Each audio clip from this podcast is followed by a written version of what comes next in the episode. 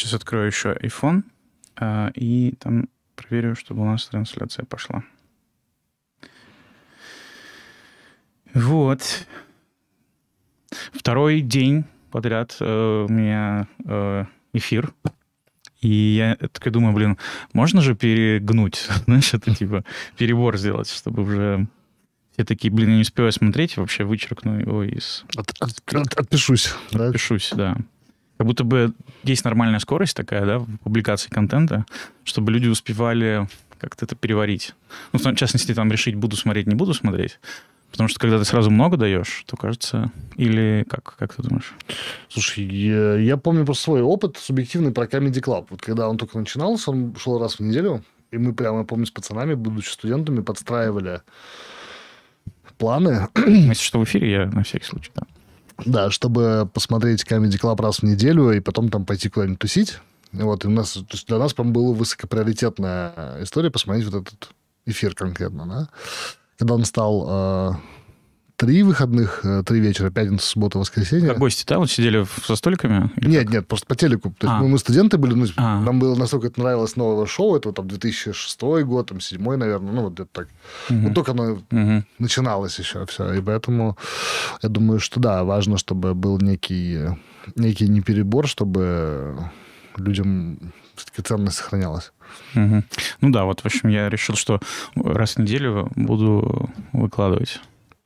Вот. И на самом деле круто, что мы про самооценочку с тобой поговорим. Я вообще, знаешь, после твоей лекции я вообще понял, круто, ты сейчас придешь, тебе можно вообще не мешать, я могу просто сейчас сесть тут, поговорить бамбук, э, и как бы ты и так все классно расскажешь. Знаешь, вот есть люди, которые просто умеют э, дано. Так что я сейчас Спасибо. на лайте. Знаешь, я обычно волнуюсь, сейчас я такой если что, Витя все сделает, я просто буду сидеть и кайфовать. Ну, отлично, я думаю, что мы вместе покайфуем. А еще, представляешь, я, подго... я обычно готовлюсь как-то, там темы что-то выбираю, ну, там какие-то вопросы, знаешь, собираю вот этот багаж как-то, чтобы загрузить все в нейроночку. А тут я на твоей лекции делал к себе конспект. Mm, и он... такой, здравствуйте, добрый вечер. Вот план-то уже есть. Ну, отлично, да, это очень круто тоже. И мне интересно посмотреть, что ты законспектировал, потому что, ну, то есть на что у тебя внимание больше всего сфокусировалось. Ты, кстати, когда что-то вот проектируешь, лекции или что-то, ты как, как делаешь? Ты пытаешься угодить, э, пытаешься угадать, что зайдет, или какие-то внутренние ориентиры используешь? Ну, я соотношусь с э, типом целевой аудитории, то есть для кого это происходит. Но все-таки я в основном рассказываю то, что мне бы самому было интересно, то есть а, относительно себя калибруюсь, и уже я просто понимаю, что какие-то подводочки можно делать, примеры в зависимости от аудитории, которая, ну, чтобы они просто поняли их. Вот это вот история основная. Поэтому, но главное, чтобы спикер был интересный, иначе он просто перестанет это делать со временем. Поэтому я, я берегу в себе этот запал. Вот, он... Чтобы не, не перегореть? Конечно, да, чтобы не стать э, типа рабом лампы, что я это делаю там для того, чтобы, мы об этом тоже поговорим, получить некое одобрение со стороны э, аудитории. Я это делаю, потому что не могу не делать. Да, вот это вот. Это твоя базовая потребность? ну, в том числе, да. Это, это одна, одна из, потому что когда есть некий интерес, и когда ты к нему движешься, то э, хочется, конечно, собирать для себя формулировки в тот момент, когда ты их отдаешь. Да? То есть, когда ты транслируешь какую-то мысль, она в этот момент собирается вот в полную свою... Да, я вот присоединюсь, что я вот и поэтому сейчас понял, что я хочу читать лекции, ездить везде. Пускай я не супер кто-то известный или что-то, но я найду, что сказать, потому что это мой способ вот эти знания упаковывать, контейнировать как-то правильно, выстраивать на полочке. Потому что по старому традиции, как рассказываю один раз, они не понимают, я рассказываю второй раз, они не понимают, третий раз я уже сам все понял, а они все еще не понимают. Ну, Такие, то есть как да. способ познания такой. Э, так. Э, через минутку будем начинать. Я, кстати, хочу вас поприветствовать. Э, мы тут специально такой между собойчик развели. Э, вот. Но я приветствую зрителей э, Ютуба. А те, кто смотрит нас вживую, отдельный респект, потому что, знаете, как всегда, приятно. Ну, блин, как, как будто маленький телек такой. Мы тут сидим, готовимся. И вы такие свое внимание посвящаете. Хотя сейчас вышло столько выпусков интересных, которые вот... Я сейчас Дудя начал смотреть с Каспаровым. Так что конкуренция пипец, на самом деле. Ну, как всегда, тем интересней. Да. Спасибо, что выбираете наш канал. А, так, мне всегда хочется какую-то фишку сделать, э, чтобы те, кто приходит вовремя, получали самое клевая. Знаешь? Согласен, да. Это вот, как-то вознаграждать людей за то, что они такие, вот, а я приду вовремя. Поэтому начнем прям вовремя. Uh, у меня сегодня в гостях психолог когнитивно-поведенческой психологии, как, как склонить правильно, когнитивно-поведенческий психолог и телесно-ориентированный терапевт. О, лауреат премии «Молодые таланты Москвы», об этом мы поговорим еще, uh, магистр менеджмента МГУ, предприниматель, трекер и йог, который перевел Пхагва... Пхагават Гиту. Ничего себе. Это все так. Виктор Мизилин. Витя, привет. Привет, привет, спасибо. Фанфары, привет, фанфары э, еще не успел сделать, поэтому будут ручные. Э, вот такие. Витя, привет, спасибо, что согласился э, вместо экспериментов. Вот. Эм, очень хочется с тобой поговорить о важном, потому что мы с тобой познакомились на лекции в Сейфплейсе. А, и э, я вообще туда без ожиданий шел. Ну, сам выступать, типа, знаешь, вот думал, что я от этого кайф получу. Но твоя лекция заставила меня дико кайфануть как зрителя. Нет, там все были здоровские, но вот тебя я хочу отдельно отметить. Большой тебе респект. А, я вот в кулуарах там, э, те, кто подключился раньше, уже слышали, Э, конспектировал, поэтому мне легче было сегодня готовиться. И мне кажется, тема, которую ты затронул, э, я не знаю, ты на ней вообще специализируешься или это просто одно из твоих кунг-фу, но кажется, что самооценка — это просто один из столпов, который позволяет вообще делать крутые штуки в этой жизни. Все так. Э, спасибо, что пригласил. Да, мы продолжаем наше общение. И действительно, тема самооценки, она основа.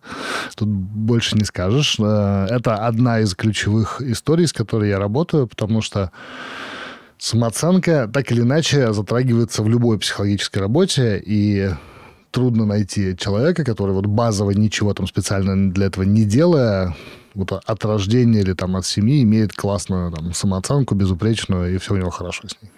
Поэтому так или иначе, ну, это как здоровье, да, что если человек занимается спортом, если он поддерживает здоровый образ жизни, то у него тело будет в хорошем состоянии, и это будет его свойством.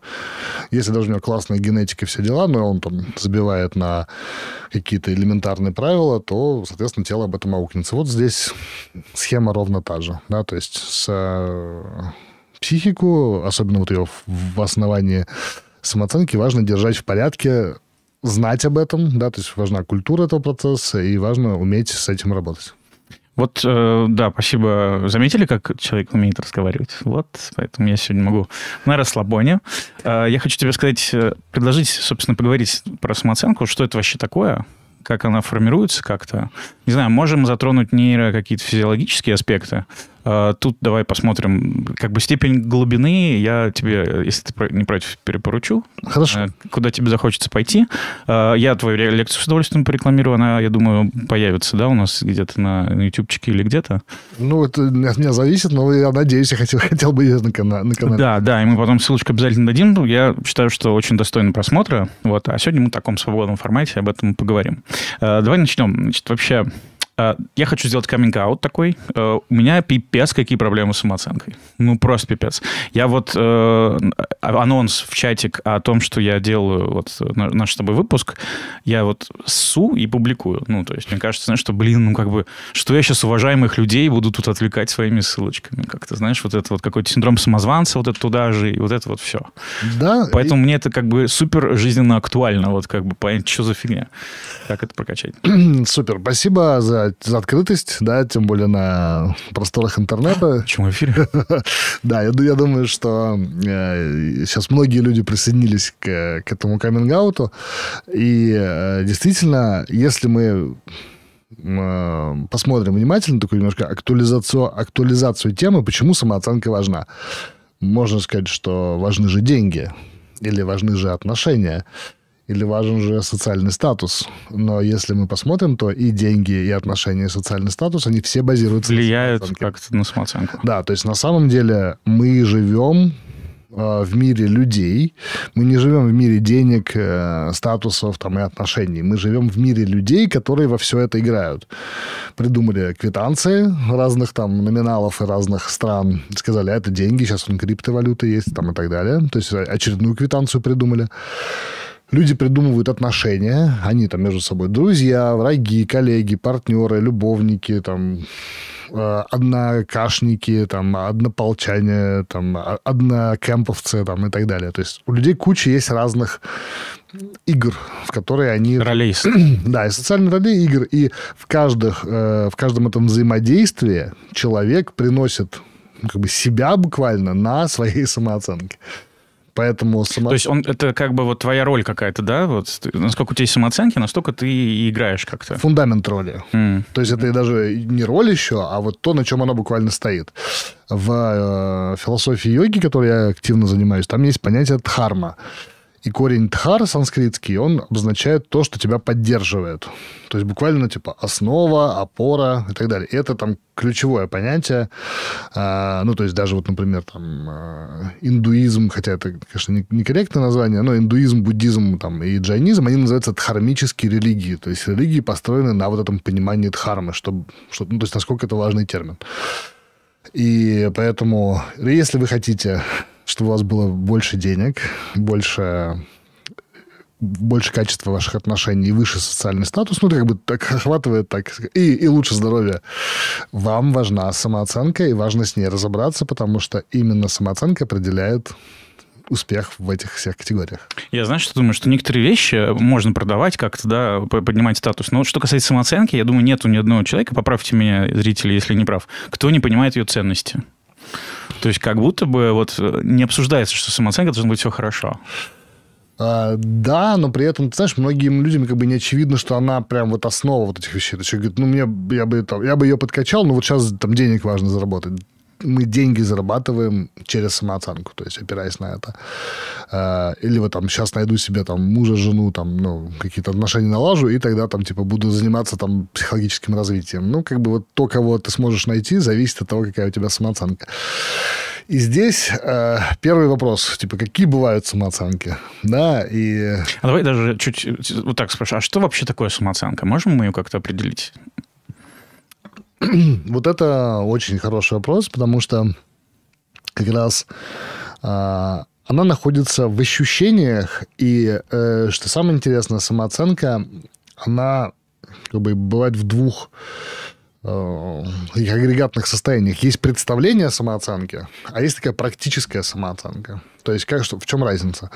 Вот сидит человек в спокойной, там, ровной обстановке, дома один, ничего там не делает. И он думает, ну, какая у меня самооценка? Ну, наверное, высокая, как, как часто про меня думают.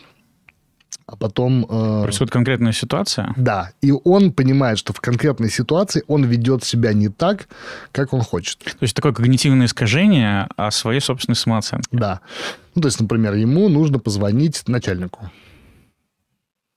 И в этот момент человек потеет, тупит, прокрастинирует, ну, то есть делает все, что угодно, чтобы оттянуть сей, э, ну, какое-то действие, да, вот звонок ну, начальнику или какому-нибудь важному человеку, да, и человек такой, вот, и в этот момент такой звук такой, как из комедии, ну вот как вот приплыли. И в этот момент человек может заметить, окей, у меня есть какая-то проблема, я здесь не могу. Или еще частая история, там сейчас весна началась, пикаперы оживились в парках, да, вот, собственно, какую проблему они решают. Вот нравится парню молодому или не очень молодому девушка, вот надо к ней подойти. И и не может. И в этот момент человек замечает, что, блин, он физически не может подойти и сказать там, привет, как дела? Что делаешь? Одна здесь чилишь. Мы, я помню, заставляли друг друга, вот сидя в баре, под столом пинали уже ногами, иди, типа, иди. Вот, да, то есть, то есть насколько, так, то есть э, пенали, это получается мощная поддержка от там окружения, да. Не очень экологично было тогда еще. Не самая экологичная история, да, но при этом это все гораздо легче сделать. А если, ну вот, то есть и, и происходит ряд ситуаций, э, в которых человек замечает, что у него есть какие-то препятствия внутренние, которые он сам себя создает, создает к социальному взаимодействию. То есть обычно это как раз проявляется публичное выступление сюда же. Там есть еще одна компонента, что, в принципе, человеку не очень естественно и достаточно сыкотно находить... Быть в прожекторе, так сказать. Не в прожекторе, быть в оппозите большому количеству других людей. Mm. То есть быть как бы в противостоянии, в противофазе, да, то есть, типа, вот я тут один, а вас там много. А, я на сцене, а вас куча в зале. Да, там, вас, то есть, даже не то, что на сцене в зале, а именно я один, а вас куча, вот, типа, вот, и, и вы как бы напротив, то есть, как бы против. И вот это вот, это еще отдельная история есть, но в целом э, там есть вот эти две компоненты, да, то есть физиологическая такая, что, типа, человек вообще не любит э, находиться как бы в противофазе превосходящей силе. Ну, это понятно. Нормально. Ну да, это как будто, да. Вот. Ну, и, если что. Да, и, соответственно, быть вот в ситуации, когда тебе важно себя предъявить, ну, то есть начать взаимодействие с другими людьми. И то же самая история про продажи куча людей, я ну, много раз слышал фразу «я не люблю продавать». Mm. Да в смысле, продавать это, если человек так говорит, это значит, что он не понимает, что такое продажа. О, интересно, а давай, давай поговорим, что такое продажа. Продажа – это совершение взаимовыгодно эффективного обмена. Ну, то есть, когда у человека есть какая-то проблема, а, ну вот, есть у тебя проблема, у тебя нет AirPods, я их не вижу здесь, допустим. А тебе надо слушать музыку и так далее. И для работы они тебе там... Ну, ну нужны эта история. У меня есть AirPods. Я говорю, есть ли у тебя там потребность в этом? Ты говоришь, да, есть. А, а сколько ты ресурсов теряешь, потому что у тебя нет AirPods? Ты там ничего не можешь сделать и так далее. Ты говоришь, я теряю там много, 50 тысяч рублей. Я говорю, отлично. За двенашку? За двенашку забирай и переставай терять свои 50. Это краткий пересказ книги «Спин-продажи». Рекхема, по-моему, был сейчас. Ну, то есть, ну, это ага. логично, да? Mm-hmm. То есть, но при этом я выясняю э, твою потребность, помогаю То есть это какая форма общения еще? Это есть общение. То есть это достаточно доверительное общение на серьезную, важную тему, да, ну, то есть, типа, если э, она актуальна. И получается, что если я помогаю тебе решить эффективно твою проблему, ну, я молодец и ты молодец. Ну, то есть ты решил проблему на 50 за 12, я продал то, что хотел продать. Ну, кто здесь в проигрыше? Да, то есть, и э, вот это и есть продажа. А если я не знаю, там нужны тебе, они не нужны, я тебе подхожу и говорю, купи, паре таких, что мне не надо, у меня свои, вон там, есть большие, маленькие, там, какие То угодно. есть это как бы, когда ты боишься вот в, в какое-то доверительное общение, да, ты начинаешь эту вот продажу делать как бы коряво. Очень коряво, вот так вот спрятавшись. Вот и потом вот. говорить, что это не мое, да. а это на самом деле ну, не совсем то. Конечно, это вообще не продажа, это впаривание называется. Впаривание ужасный процесс, не занимайтесь впариванием. Э, это, ну, это, также не надо впаривать себя, например, да, вот э, при знакомстве. Тем же самая пикаперская история, ну, просто знакомство на, на улице, да всегда, в принципе, понятно, расположен человек или не, не расположен, если понаблюдать немножко, там, eye contact создать, вот этот вот визуальный контакт. Если там ты посмотрел на, ну, там, для парней, посмотрел на девушку, она тебе улыбнулась в ответ, там, что-нибудь еще, ну, все, как бы... Там, по-моему, три секунды достаточно. Да, то есть, ну, все понятно. То есть, eye contact есть, там просто легкая улыбка, все, это приглашение к знакомству. Там дальше уже не важно, что ты скажешь. Вот вообще. Да, если человек глаза отводит, нет eye contact, не надо подходить может быть миллион причин, почему там девушка не готова к контакту. И вот такой подход будет впариванием, будет как раз минусом по самооценке без того не очень устойчивый. Мы переходим к вопросу, какие бывают, да? Да, вот э, я сейчас давай перейдем как раз к, тому, какие бывают. А, а, я сейчас хочу задать вопрос в чате, кто нас э, смотрит. У нас на YouTube есть чатик. Вот, и будет круто, если вы туда найдете время что-нибудь еще ответить. Да, мы такой мини проведем соцопрос. А, вот давай я начну с первого. Хочу задать вопрос. А, вот сейчас мы будем говорить. Э, напишите, пожалуйста, как вы сами оцениваете свою самооценку? Вот она у вас нормальная, э, выше, да, или, или ниже? А вот, отлично. Как, как сформулировать? Вот. Насколько она вас устраивает? Угу. По 100-бальной шкале, где 100 баллов все отлично, меня полностью устраивает, моя самооценка все круто. Ноль, соответственно, полностью не устраивает, вообще не знаю, что с этим делать, хочу срочно что-то решать, прям вообще, ну, как бы, катастрофа.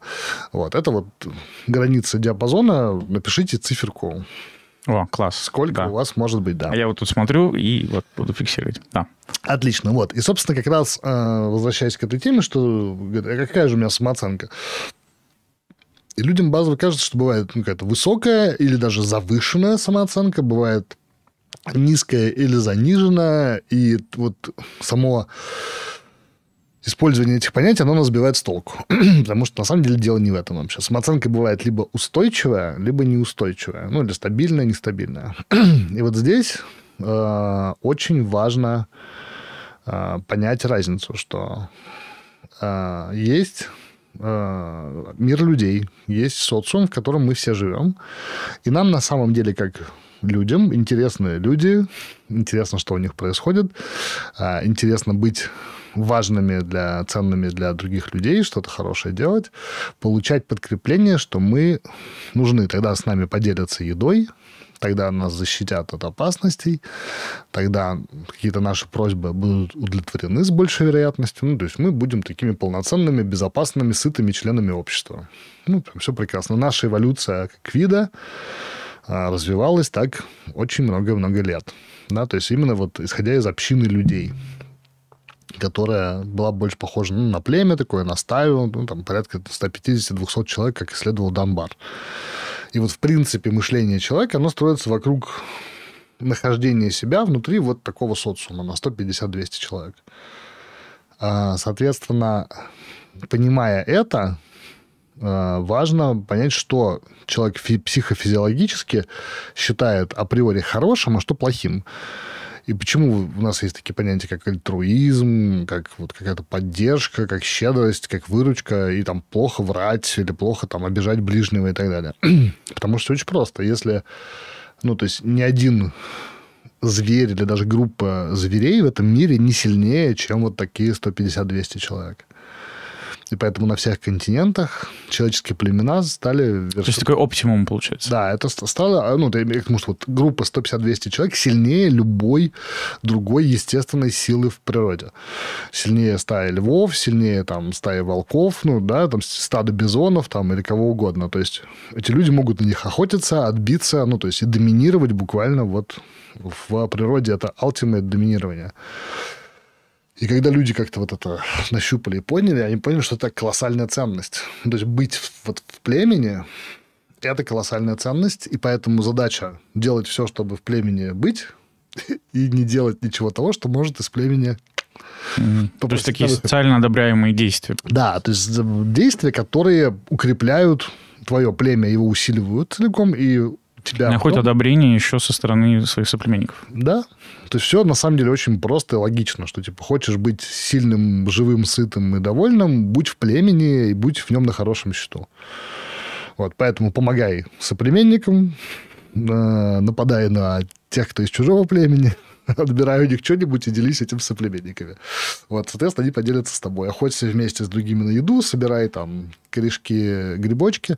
Вот. Но, опять же, все это дели с другими людьми, чтобы они, типа, не чувствовали, что ты как бы против них, что не, не будь угрозой для... А у нас еще, по-моему, есть такая супер точная машинка, которая считает всякие такие транзакции добра в нашу сторону и в чужую. Если кто-то, мы даем кому-то что-то, а нам не додают, то такой возникает триггер, такой, а ты плохой, минус балл. Ну вот, да, и получается, что у людей э, вот эти все штуки, они очень э, сбалансированы. Сейчас, конечно, там это сложнее там, городским жителям увидеть, но если посмотреть там на те же самые там стаи обезьян, которые у них вот похожая машинка есть на там социальный груминг, когда они друг у друга там вычесывают шкурки, это вот они так проявляют ну, как бы внимание, так они вот друг о друге заботятся. Да, то есть для них это очень важно, и для наших предков это тоже было вот супер важно. Вот это социальное взаимодействие, и получается, что человек, э, вот это очень важная идея, он мыслит не индивидуально, вот не своим телом. То есть он не мыслит категории «я вот в границах своего тела». Человек за эволюцию привык мыслить «я в границах своего племени». Mm, то есть мы такие социальные, суперсоциальные животные. Суперсоциальные животные. И поэтому самооценка – это и есть механизм как бы оценки своего поведения в контексте племени. Mm-hmm. Вот что такое самооценка.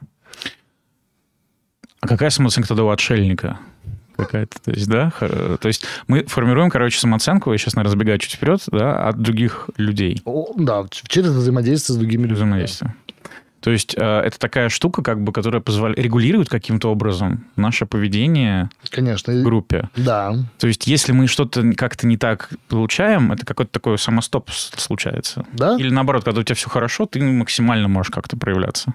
Как такой, да, вот э, рубильничек. Рубильничек и индикатор того, что делать и что не делать. Да, то есть, например, если человек э, тупит на каком-то действии, ну, например, там, боится продавать, значит, ему кажется бессознательно, что он этим своим действием ухудшает положение... Mm, общее, как сказать, да, племени, вот эту сумму, да. так сказать, да. благ.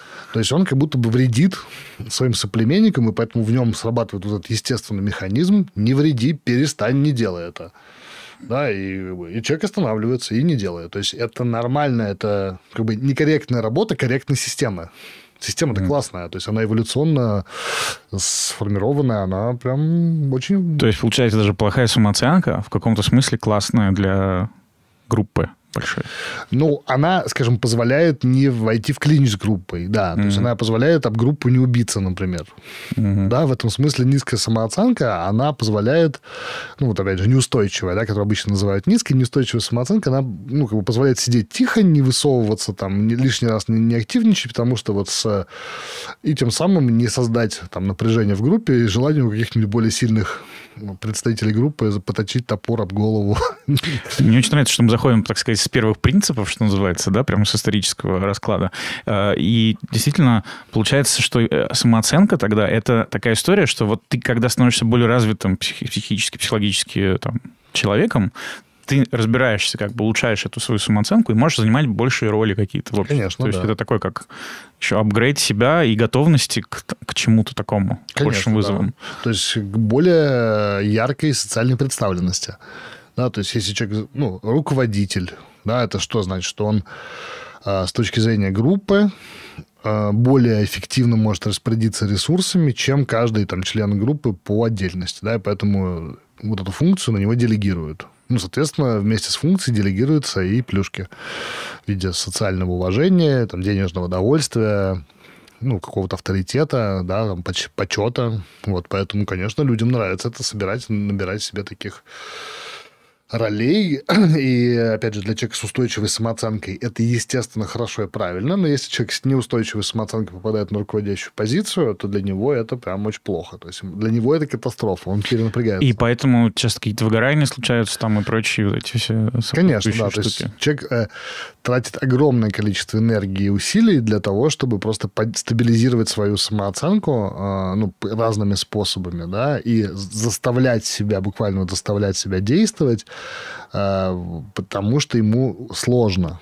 Он каждый раз себя вот или уговаривает, или буквально пинает вот на то, что, допустим, он руководитель, ему нужно позвонить, назначить встречу с другим там руководителем, а ему сложно, ему нужно выйти на публичное выступление, а ему сложно, ему задача там встретиться там с какими-то еще там стейкхолдерами, а ему сложно это делать. Ну, получается, что кто-то все равно справляется, да, вот как это, как научиться плавать, когда тебя в озеро выкинули. Ну, то есть как то побарахтаешься, там, преодолеваешь. И вот здесь приходишь. очень важный момент, кто справляется и почему. И это прям такой, на самом деле, не, он несложный вопрос, он логичный, но он такой нетривиальный.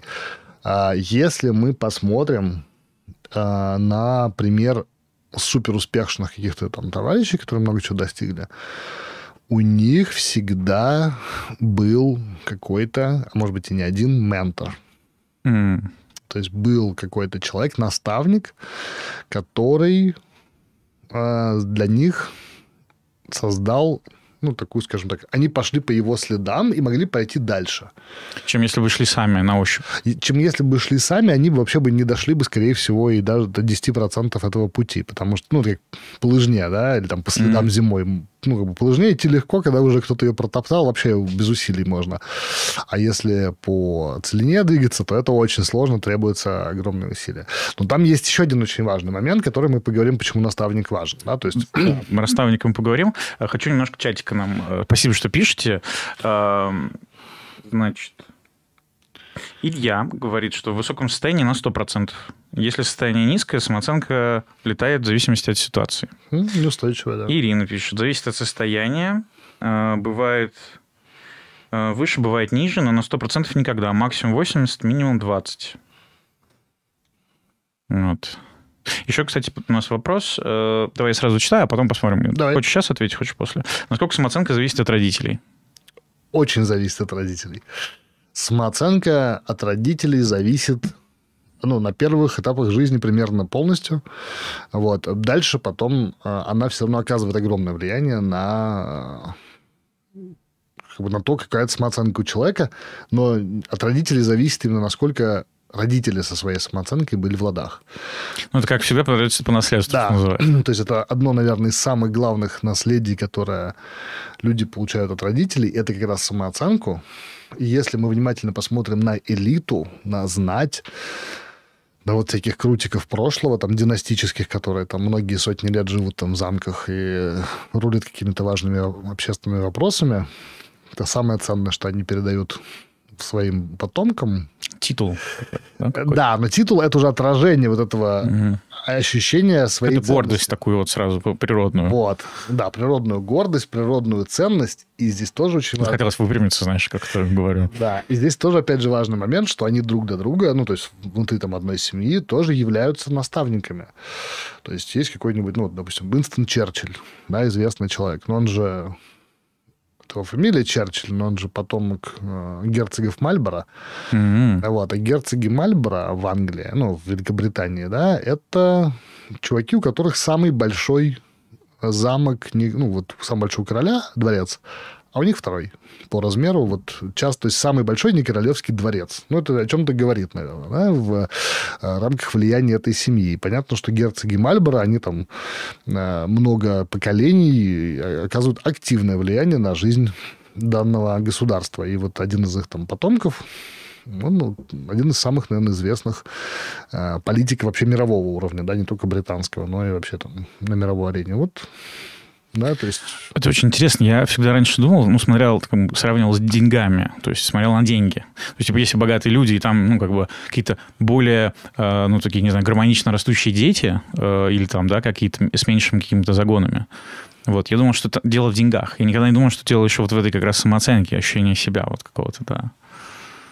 И там как раз есть прям механизм, Э, который э, подобен тому, тому же, что вот именно наличию наставников. Да, то есть, на самом деле, если мы внимательно посмотрим, то родители, они являются базовыми наставниками для каждого человека.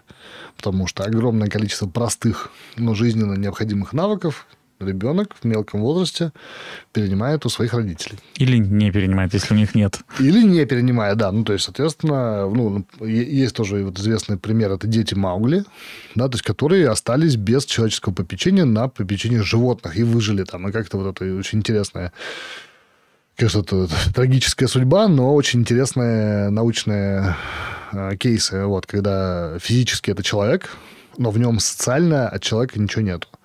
Да, то есть у него не было человеческих наставников, а были наставниками дикие звери, и, и это вот такой э, эффект Маугли, когда психика просто не является человеческой, в принципе. Да, в ней нету вот этих поведенческих механизмов, позволяющих человеку быть человеком. Тут хочется, знаешь, сразу такой вопрос. Э, а можно подтягивать вообще самооценку? То есть это... Стабилизировать. То есть это как, знаешь, если у, тебя, у кого-то выше, ниже по природному, как бы, не знаю, как показатель гормонов. Стабильнее, нестабильнее, не выше, ага. ниже. Смотри, вот тут в, в чате правильно написали, что ситуативно. То есть, грубо говоря, если у тебя самооценка очень сильно колеблется, ну, тебе сказали, что ты молодец и что-нибудь хорошее, а еще и денег дали, и самооценка такая, пингс, да, там, а через час тебе позвонили, сказали, что там твою машину эвакуируют, и ты вообще там плохо паркуешься, и у тебя самооценка. Я у себя вообще чуть ли не биполярочку иногда зафиксирую, потому что мне бывает, что я король мира, я сейчас все могу, блин, я дерьмо, все дерьмо, я ничего не умею. И вот, вот это пум, пум Вот, пум, вот, пум. вот это оно есть. То есть оно получается, когда-то бывает очень высокое, когда-то бывает очень низкое, но нас интересует вот именно динамика, да, изменения. А если у тебя плюс-минус самооценка, ну, то есть понимание собственной ценности, ну, не сильно зависит от внешних таких колебаний. То есть вообще уходить, уходить от этих шкал да, к как бы к какому-то такому, как это? К стабильному состоянию, mm-hmm. да, то есть у нее динамики, ну, особо не должно То есть нету высокой, низкой, есть твоя. Есть твоя, и насколько ты можешь спрашивать, ребят, насколько они удовлетворены. И вот стабильные самооценка, которая не скачет, ты можешь быть удовлетворен на 100%. Mm. И в этом-то как раз вот и есть то самое кайфовое состояние. И об этом тоже вот э, в духовной литературе, которую ты упомянул во время представления, там, Бхагавадгите, это главная духовная книга Индии. Э, и там есть там прям фразы, что, ну, типа, равностно относись к победе, приобретению и к э, потере.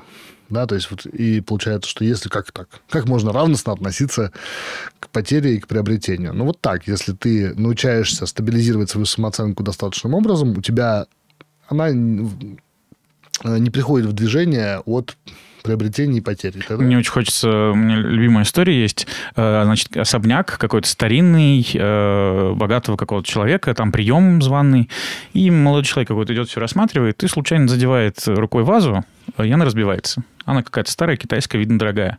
идет хозяин дома напротив, он такой бледный, смотрит, говорит, извините, я не знаю, что мне делать. А хозяин дома говорит, слушай, не переживай, я когда его увидел, она уже была разбитой. Типа, что я как это понимаю, как э, что вот ты когда что-то берешь даже очень крутое, ты должен понимать, что когда-нибудь это от тебя уйдет. И вот это вот, то есть такая семинутность, э, как бы, ну, то есть, чтобы как раз э, такой пример, как не расстраиваться из-за вот чего-то, что уходит. Да, и, опять же, не расстраиваться из-за того, что уходит, и не ликовать, когда что-то приходит. Да, то, есть... то есть вот тогда получается, что вот эта ровность, она не только в самооценке да, важна, а как будто бы в целом, да, вот. Э, Поэтому... Не надо быть слишком радостным и слишком грустным, как будто Смотри, бы... это скорее не то, что не надо, человек не очень может этим управлять. Угу. Да, то есть вот не надо быть слишком радостным, ну, как бы нет, и не получится. Ну так. да, ты живой же, да, роботом не станешь. Конечно, ты живой, и, ну, собственно, если бы человек там э, мог бы этим управлять, ну, вот так вот, по волевому импульсу, ну, у нас бы не было проблем вышеуказанных примеров, потом подойти к девушке или там позвонить важному человеку или там попытаться что-нибудь продать. Да, то есть проблем бы с этим не было, если человек, да, не переживай, иди. а, точно, что это я? Переживаю. Да, что-то я запереживался. Нет, так не работает, к сожалению. Вот, поэтому а, задача именно понять тот механизм, как мы себе объясняем а, свою ценность, есть ли она у нас, в чем она заключается и так далее. И сразу здесь есть лайфхак. И такой, и такой немножко панч в э, сторону популярной психологии. Там, наверное, у нас вопросов набежало, да? А, я, я так почитываю, но э, я буду э, пока тыкать, продолжай пока. Да, соответственно, история какая, что говорит, вот, если ты там потихонечку там презентуешься и набираешь там опыт, что ты людям другим ок, и они тебе говорят, что ты классный и так далее, то как будто бы это самооценку ну, как-то повышает или стабилизирует, ну, нет. Прекрасный синдром самозванца, он нам говорит о том, что так тоже не работает, да, что как, как будто бы человек не очень доверяет мнению других людей, когда они ему говорят, ты классный, ты молодец, он такой, да что вы, да разве, тут я, это просто повезло. Я тут случайно оказался. Мне сегодня было такое, мне сказали, классный у тебя выпуск вчера получился. Я такой, да, ну, типа, спасибо. А сам такой, знаешь, не принимаю это. Ну, как, как будто бы, ну, мне потом э, искренне объяснили, почему. И такой, блин, спасибо, я сейчас принял. А вот когда мне объяснили, что, блин, классный, правда. Потому что я такой, ну... Да. Ну вот, это, опять же, всех касается. А почему, опять же? Потому что если ты э, в племени возьмешь больше, чем тебе положено, то, значит, кому-то не хватит. Это кто-то может на тебя обидеться. И, возможно, даже стрелу тебе воткнуть в мягкое место. Небезопасно. Небезопасно. Небезопасно брать чужое, лишнее. И вот здесь ключевой момент, а где оно, где лишнее, как а где не лишнее, конечно. То есть вот самооценка, еще очень важный момент, она разрешает нам быть вправе на что-то. Ну, то есть на, какие, на деньги, например. Вот а сколько у тебя гонорар? Да, и вот очень часто у меня был разговор с одной там барышней психологом, и она, для нее была проблема, она психолог, подчеркиваю, да, поднять гонорар с двух с половиной тысяч рублей до трех с половиной тысяч рублей. И вот я такой прям как-то даже удивился, точно ты психолог, что у тебя такие серьезные проблемы. Ну, то есть, но это хороший э, кейс, что человек не разрешает себе претендовать на вот чуть больше денег, потому что э, механизм, что это как будто бы я возьму чужое, не свое, и мне за это прилетит э, неодобрение от окружения. Это важно. А, хочется задать вопрос, блин, а что с этим делать? Хочется же больше денежек и прочего. Тут сейчас вот тоже у нас есть вопрос. Значит, э, как... Э, давай я все пока зачитаю, а потом Давай. выберем. Как стабилизировать э, оценку, если низкое состояние? А, в низком состоянии приходится вспомнить все свои действия и заслуги перед собой, чтобы низкое не сильно било по самооценке. А, как себя прощупывать? Какие инструменты повышения а, самооценки, вот кроме ментора? Ну вот я хочу тоже спросить, типа, окей, э, кажется, самооценка, правда, важна, все здорово. Как ее, блин, повышать? Как ее стабилизировать, точнее, еще раз? Вот. И, и стабилизировать – это прям ключевая, опять же, практика. И тоже скажу сразу еще, еще тогда добавлю ценности, накидаю, чтобы это, знаешь, как, как эти продажники в, э, в магазине на диване, что в, опять же, я, я йог, я изучаю философию йоги. Это индийская духовная традиция, которая на самом деле очень похожа на а, современную западную психологию, но просто на другом языке она работает с теми же самыми категориями, и самооценка там прям важнейшая штука. Там есть четыре цели человеческой жизни. Дхарма, Артха, Кама и Мокша. И э, что это значит? Дхарма, опять же, это многие переводят как моральный закон или еще что-то, мы ее переводим как самооценку. То есть, типа, как только человек стабилизировал самооценку, достиг этого состояния опоры, устойчивости, после этого ему достиг... э, открывается уровень Артха, это благосостояние, это изобилие во всем, ну, то есть изобилие материальное, социальное, духовным, то есть изобильным человек, жизнь человека становится изобильной только после того, как он стабилизировался.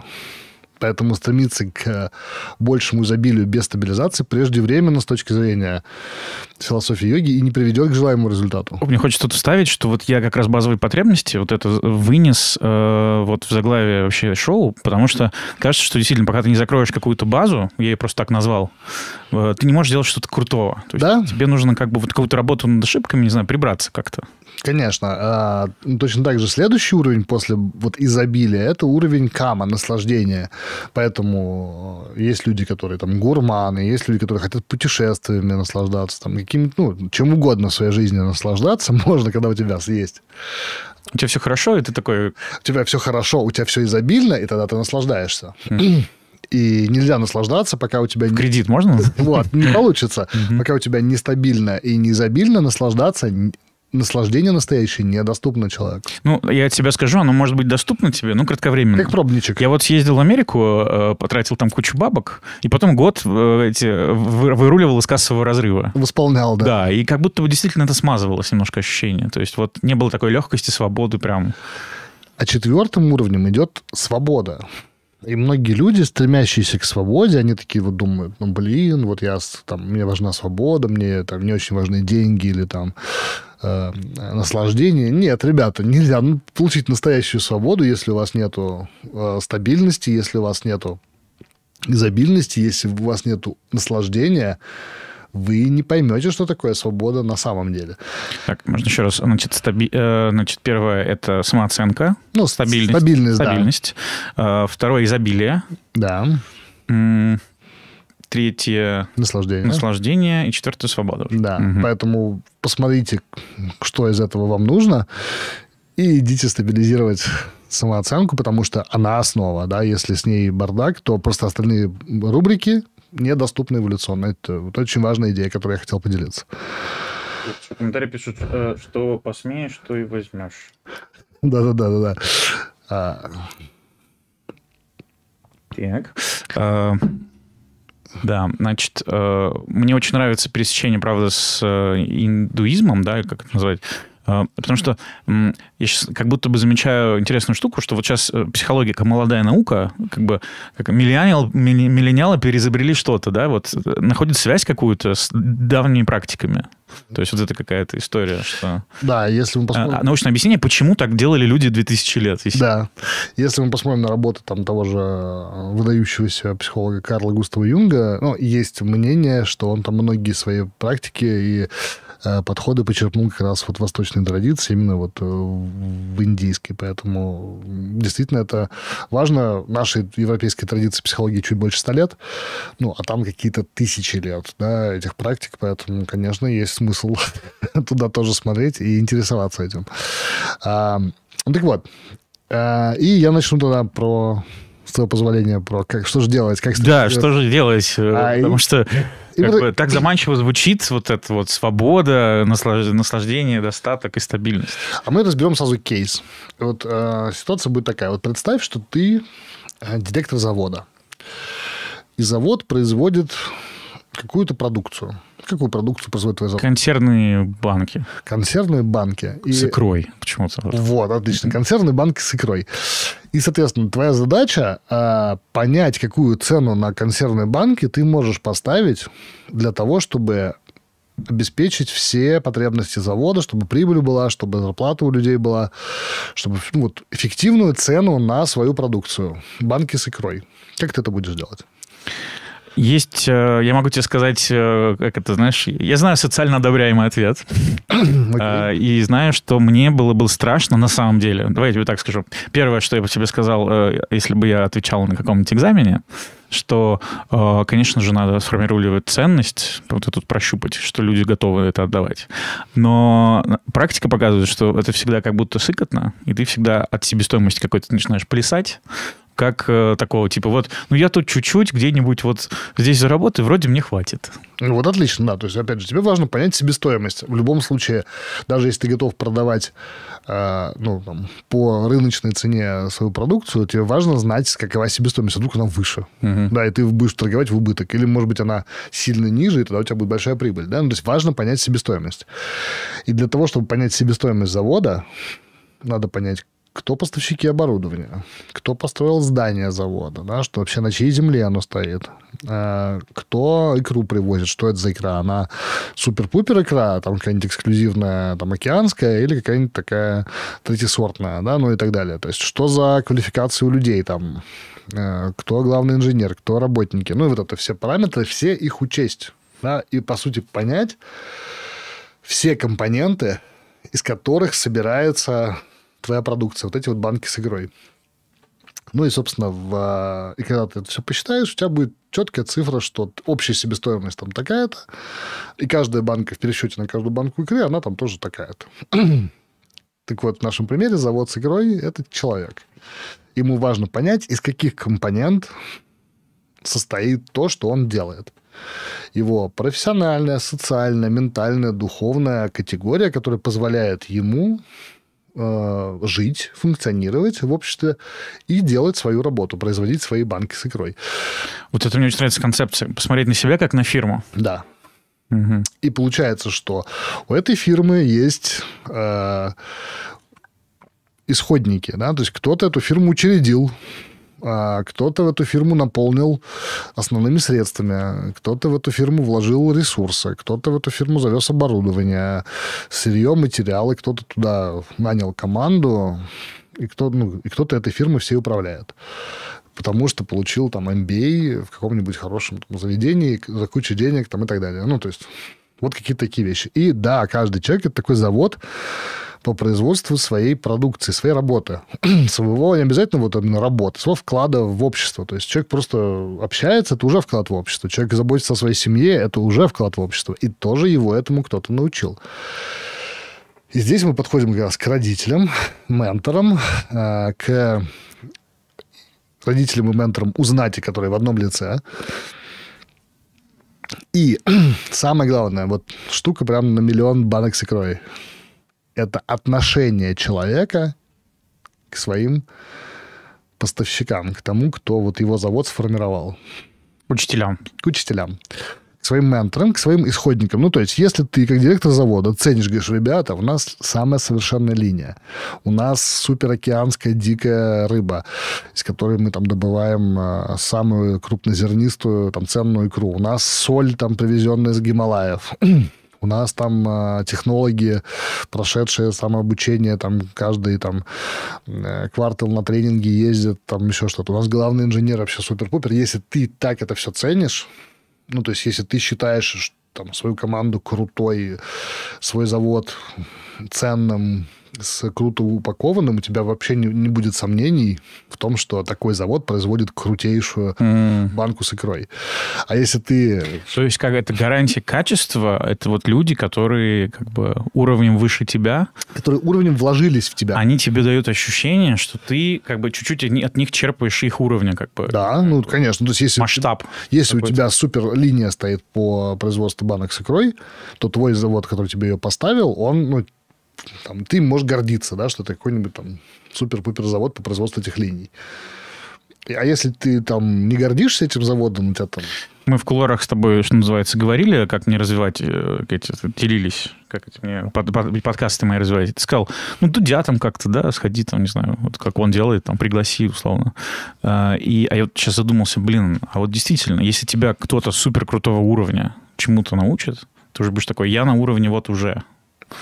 Потому что когда ты идешь снизу, ты не понимаешь вообще, ну, как бы... Где ты, где... да? Ты как подвешенный в воздухе да. находишься. Вроде все хорошо, тебе говорят, хорошо, а ты такой не присваиваешь это. Да? Угу. И вот, в, опять же, в традиции йоги супер важно ну, кто твой гуру, то есть кто твой учитель. Кто твой... Поэтому, когда все представляются, говорят, что мой учитель с таким уважением, да? Конечно, потому что для йогов это то же самое, ну, то есть кто твой учитель, это как для вот э, древней э, знати. Резюме какое-то, да? Типа? Да, ну, то есть, типа, вот если там какой-нибудь древний там европеец приходил, говорит, я там барон такой-то, или я там герцог Мальборо, там, как мы уже вспоминали Черчилля, да, то есть вот для него это было важно, что он там относится к такой-то истории, там, что этот чел его предок. А тут то же самое, ты говоришь, мой гуру там такой-то. И в этой классификации, это когда ты гордишься своим наставником, ты тем самым укрепляешь свою уверенность в себе, в том, что раз такой человек, которого ты так ценишь, поделился с тобой знаниями, навыками, умениями, видением мира, то оно у тебя ну, ценное априори, ты сам его назначаешь, эту ценность вот через э, благодарность учителя. Тут хочется еще такую мини-практику приложить себе самому сейчас, мне это посмотреть на родителей как на учителей. Потому что часто бывает, что ты ну, как-то там чем-то недоволен, там ролики мне не купили вот в, в одно время, когда мне были очень нужны, я обиделся там. А вот посмотреть, вот заметить клевое, то есть как будто бы поднять вот этот еще статус родителей и, соответственно, себя. Это супер важная история, потому что ну, базовыми учителями являются как раз родители. Они учат всем основным навыкам, да, то есть просто наблюдая за ними, ребенок уже учится.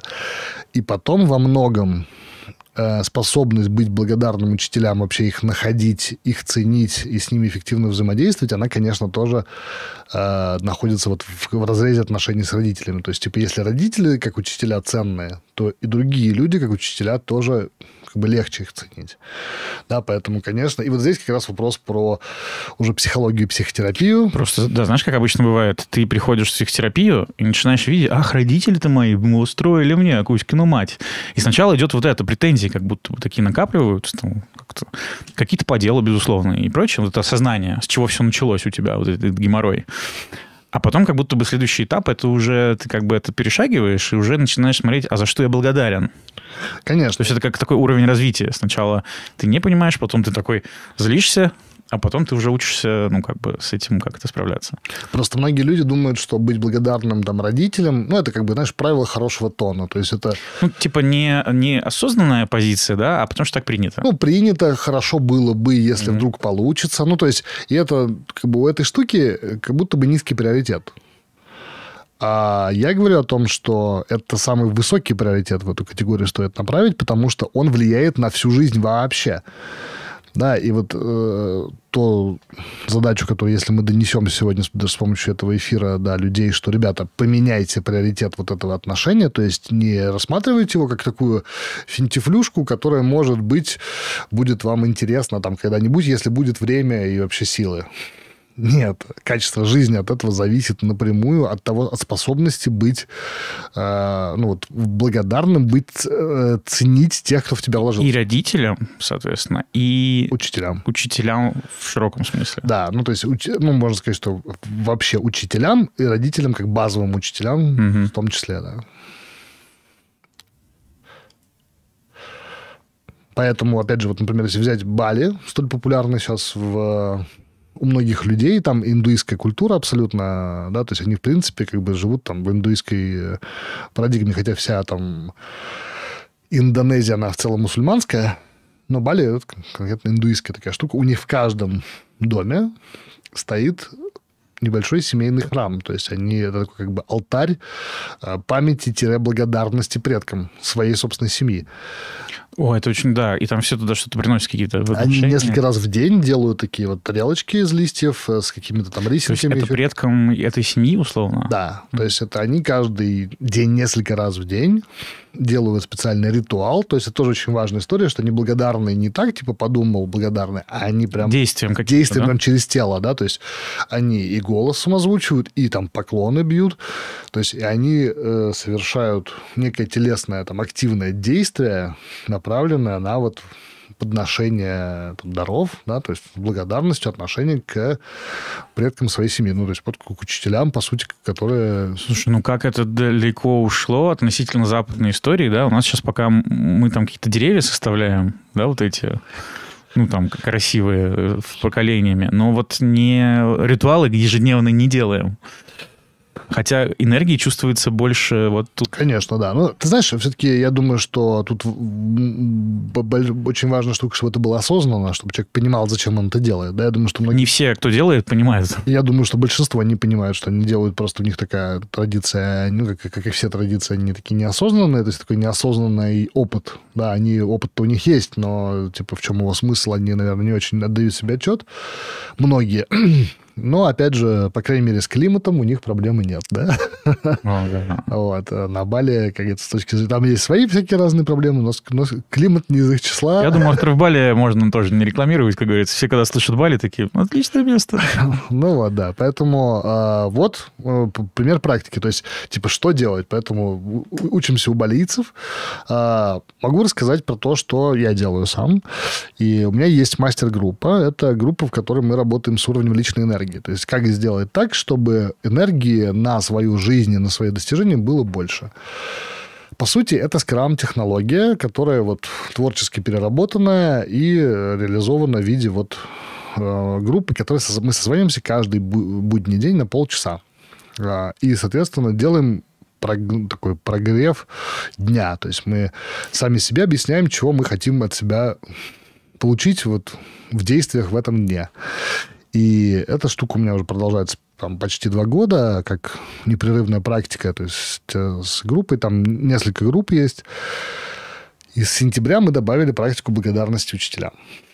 То есть каждый участник группы буквально каждый день, как болицы, рассказывает короткую историю про какой-то свой ценный навык, который он у кого-то когда-то приобрел. Ну, то есть вот реально там в, в, Вся группа это типа 5 минут на человека, из 5 минут одна минута на эту историю. И потом в Google таблицах мы это все записываем. То есть каждый человек еще записывает, э, ну, типа, человека, как, как, как он его обозначил, и навык. Это даже звучит сладко. Мне хочется, знаешь, прямо сейчас поблагодарить кого-нибудь. Вот я помню, у меня есть ученица э, Лариса Васильевна Шурыгина. Э, она вела английский у нашего класса, только нашего класса, потому что училась э, ее дочка с нами.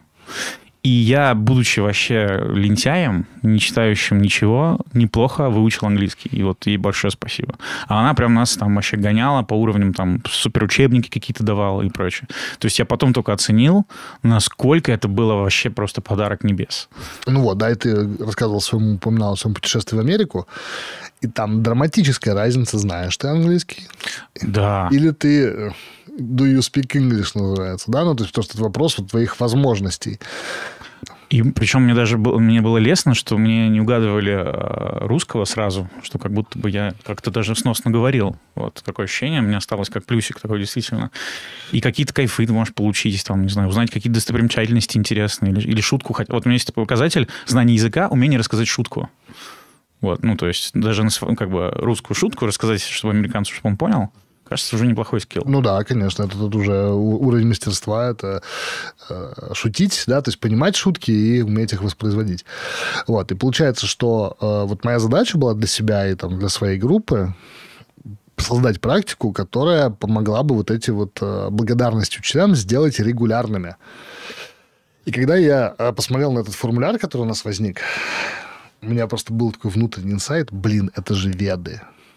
То есть, если посмотреть вот на тексты вет, то они состоят из гимн, из гимнов. То есть э, гимн – это вот то, что говорят, производя некие там, а, ну, некую духовную практику. И очень многие гимны похожи, ну, то есть это, по сути, благодарности какому-то божеству за там его там что-нибудь. Типа там богу громовержцу Индре за благодарность за там обильные дожди, которые там создают урожай. Или там богу солнца Сурьи, который там посылает свои лучи тепла там планета. Ну, там много разных сюжетов, но, по сути, ключевая идея, такой best practice, что будь благодарным силам природы, вообще тому месту, где ты живешь, да, миру, и тогда ты сам себе объяснишь, что ты ценный. Если ты объяснишь сам себе, что ты ценный, ты это поймешь и не будешь в этом сомневаться. Мир как отражение тебя, да, и поэтому вот правильно отражаясь. А, есть вопрос со звездочкой, я бы так сказал. А, интересно, как людям благодарить родителей, если они переживали, например, системный абьюз или физическое насилие? Если дети были лишены базовых потребностей действия в любви и безопасности? О, это очень вопрос с очень большой звездочкой.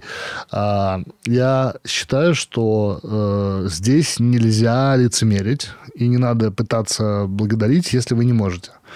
Здесь важно найти хорошего психолога вам, да, вот с, с такой ситуацией, так или иначе многие с ней сталкиваются, к сожалению, и пролечить эту ситуацию. То есть сделать так, чтобы ну, в результате вот правильной психологической работы, психотерапевтической, эта штука перестает болеть. Ну, то есть как вот рана, которая там обработана и зажила.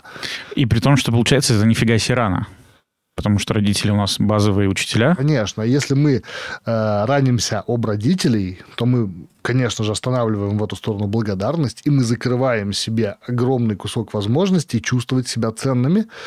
И тут тоже важно, наверное, сказать, что вот как раз в контексте этого вопроса, что когда человек э, имеет супер неустойчивую самооценку, он э, становится очень легко манипулируемый, очень легко управляемый. То есть и такой человек находится в опасности. Э, такому человеку, что называется, помани там, чем-нибудь, рублем, славой, там, чем угодно, и человек ну, как бы ведется даже сам того не понимая. То есть mm-hmm. человек очень сильно может... На это, наверное, и работают, да, всякие секты и прочее. Конечно, вот, ищут да. таких людей с нестабильной вот этой оценкой. Конечно. Что-то им такое дают в какой-то форме. И, э... Ну, например, вот э, есть человек с нестабильной самооценкой, ему говорят, вот приходи к нам в общину, неважно какую, любой деструктивной секты, э, и там создается обстановка, где ты классный где люди тебя принимают, они тебя не чморят, ну, то есть, типа, не обижают, ну, потому что так настроены правила игры. Ну, потому что, во-первых, все такие, да, и вот, типа, люди это организовали. И людям настолько это становится важно, настолько они без этого уже не что могут Они жить. готовы на что-то, закрыли глаза и вообще похрен. Они готовы продавать квартиры. Собственно, почему-то секта все ассоциируются с отжатием квартир. Mm. Вот. Ну, то есть, потому что... Потому что ничего нет у людей Наверное, особо... больше ничего ценности да. особо большой нигде нету, да, потому что и, э, получается, вот им там от предков, опять же, досталось квартира, и они готовы там эту квартиру отдать э, mm-hmm. в секту, купив за очень дорого вот, эту, вот это состояние, ощущение. То есть важно понимать, про что это, да? человек со стабильной самооценкой никогда не будет вовлечен ни в какие такие сектантские, ни в какие абьюзивные отношения, ни в какие криминальные там э, истории и так далее, потому что он ну, не ведется на это. Да? Так что получается, чтобы поднимать еще самооценку себе, точнее, не поднимать еще раз, надо научиться стабилизировать самооценку, прям это как безопасности правило. Безопасность, да, конечно, потому что, опять же, и для детей то же самое. Ну, вот, например, там, для кого не секрет, что в интернете сейчас много рекламируют всякие наркокурьерские активности, да, что, что, видимо, у людей дефицит кадровый, да, mm-hmm. и прям прилетает. Ну, вот, соответственно, они же на кого ориентированы? На школьников, на возможность быстрого заработка, ну, там, каких-то заметных а для школьников очень заметных денег, э, ну вот быстро заработать. Получается, что зачем человеку важно быстро заработать? Затем, что он по-другому для себя не видит возможности заработать в легальном поле. Это то же самое казино и вот прочие истории с легкими деньгами. Везде, где вот это вот наживо, и человек, он же вот, ну, как бы, я думаю, что большинство людей ну, могут прикинуть экономику казино что это огромные затраты. Если казино будет позволять людям выигрывать, то просто у них экономика не сойдется. Поэтому казино – это просто прямой механизм перекачки денег вот. Букмекеры туда же, да. Ну, вот все эти да, активности, все это беттинг, геймлинг, все там в онлайн сейчас ушло. Но люди не могут не идти туда. Точно так же, как... Э, вот, сравнимо с механизмом, как люди не могут подойти к девушке, не могут подойти. Вот у них блок стоит, а тут они не могут не пойти туда. Понимаешь, как вот эти э, завороженные какие-то там сказочные существа. Да, такая, русалки пели, и к ним моряки уходили. Да, то есть они не могут ничего с собой поделать, и это происходит только с теми, у кого самооценка нестабильная, поэтому иметь нестабильную самооценку очень опасно. Это не вопрос как бы блажи что типа, ну, классно, когда-нибудь займусь. Нет. Можно не успеть, называется. Э, я хочу, вот ты как ответил как профессионал э, на вопрос, да, что делать, если родители там абьюзивные или что-то, а я хочу как обыватель сказать, что кажется, что даже несмотря на весь пипец, хоть что-то, маленькая толечка, было хорошего. Ну, во-первых... Э... И как будто бы научиться, несмотря на то, что вот много было всего, но как-то отделить, да, вот там пиздец от вот что-то классного. И замечать хотя бы чуть классное, кажется, уже будет нифига себе навык. Уже нифига себе навык. Опять же, он не очень возможен, если человек чувствует особую боль в этой теме. Но здесь вот э, когнитивно-поведенческий подход, он позволяет ну, внимательно посмотреть. Вот если мы посмотрим на сколько сейчас у людей детей, ну, там, один, два, три в основном. Угу. Сколько выживает? Ну, столько и выживает. Если мы посмотрим там, 50, 70, 100 лет назад, то детей было 8, 10, а выживало 4, 5, половина. Угу. Вот это реально была категория. То есть вдумайтесь, что какие бы родители не были, у нас в обществе выживает... То есть они как бы свою функцию в этом выполняют неплохо? Ну, в два раза лучше, чем наши же предки вот чуть там, одно, два, три поколения назад. Ну, то есть я к тому, что вот просто такая математика, арифметика, она здесь прям отрезвляет моментально. То есть понятно, что ну, любой нормальный психически здоровый родитель желает своему ребенку блага. Он не всегда как бы адекватно это благо понимает, у него есть свои трудности. Но э, основная идея в том, что мы в целом живем несоизмеримо кратно лучше, чем они и там, ну, их родители, которые были одни из вот этих вот большого количества детей, и которых половина умирала. Просто потому что вот у них было... Блин, я, сейчас боюсь сказать, но, наверное, кто-то даже съел какого-то ребенка от большого голода в древности. Так, конечно. Как у животных бывает такое? У животных бывает такое. Так что да, не съели и спасибо. Не съели и спасибо. И если вы э, живы и дошли до того момента, что можете слушать, э, смотреть это, эту передачу, то у вас есть э, органы чувств, у вас есть мозг, чтобы это соображать, у вас есть деньги на технику, и у вас есть свободное время, которое вы можете уделить саморазвитию среду. Да, а если вы еще и лайки поставите, вообще будет просто прекрасно. Валюта такая, понимаете, я ничего не зарабатываю, только лайки. Вот смотрю, и мне самооценочка вот эта, оп, стабилизируется. А, хочу тебя спросить еще вот про э, границы и круги безопасности. А, кажется, как продолжение темы того, мне просто очень понравилась вот эта идея про то, что очень важно твое близкое окружение. Конечно. Опять же, вот возвращаясь к базовой вот этой идеи, что мы мыслим себя сообществом, племенем, э, то, соответственно, буквально в племени есть вот твоя хижина, есть хижины, которые вот прям непосредственно по соседству, а есть хижины, которые подальше. Да, и вот даже есть там у людей такая фраза вот «мой близкий человек». Или вот, например, там часто можно от кавказских народностей слышать «мой близкий» просто, да, то есть для них это прям характеристика, она какая? Но она буквально территориальная, что человек ко мне близко находится от, от меня, это значит, что я, типа, к нему хорошо отношусь, я его там буду защищать, я ему свой буду чужой. помогать, да, это, типа, свой человек, да, то есть со всеми вот вытекающими последствиями. И что это значит? Да, что это значит, что мы калибруем э, ну, представление о себе, а мышление – это представление, да, то есть глазами нашего окружения. То есть мы... То есть мы на себя смотрим глазами наших близких? Конечно. Ага. И э, получается, что ну, как, с кем поведешься в это, того и наберешься. Да? Это, опять же, русская такая пословица, что мы в любом случае станем похожи на тех людей, кто нас окружает. И это очень мощный механизм и развития, и деградации одновременно. То есть эта штука стреляет либо так это, вовне как-то, ну, в смысле, да, то есть это может тебя положительная какая-то обратная связь или отрицательная? Конечно, есть, но, она будет, но она будет в любом случае очень мощная. Угу. Да, то есть если человек а, начинает тусить с лакашами, там, играть там в карты у подъезда и там курить беломор, то, очевидно, он от позиции иногда этим заниматься, потом станет одним из Профессионал, из любителей? Да, станет профессионал и станет таким забулдыгой прям запросто. Поэтому вот есть эти собутыльники. И он даже не заметит, как бы, да, этой разницы. Он прям втянет. Для него это будет норма. Да, для него... Ну, вообще так, что смотрю. Да, норма так, поэтому бывают плохие районы, плохие, особенно вот в Америке это, да, там, это как-то максимально сильно заметно, что вот, ну, что они прям разные, да, и э, влияет э, окружение. Вот. И Ну, точно так же, если человек, допустим, поступает э, в определенный вуз на учебу, да, или на какую-то программу, или присоединяется к какому-то сообществу, или переходит на работу в определенный там коллектив, то он, он меняет окружение, и если, например, это делает осознанно и такое поддерживающее, растущее, то человек быстро набирает характеристики в себя, характеристики этого окружения. Да, ну, допустим, почему вот э, у людей ценится опыт работы в международных компаниях? Ну, потому что раз они международные, значит, они умеют хорошо работать, что позволило им стать большими. большими. Да, у них есть какие-то такие внутренние процедуры и практики, которые эффективны. Если ты начинаешь там работать, ты эти процедуры практики... Ну, и такое одобрение, что тебя мир одобряет. Да, да. Принимая на работу. Да, ну, то есть, получается, что вот ты работаешь в компании, которая ну, действует на весь мир. Да, значит, они умеют, могут. Молодцы.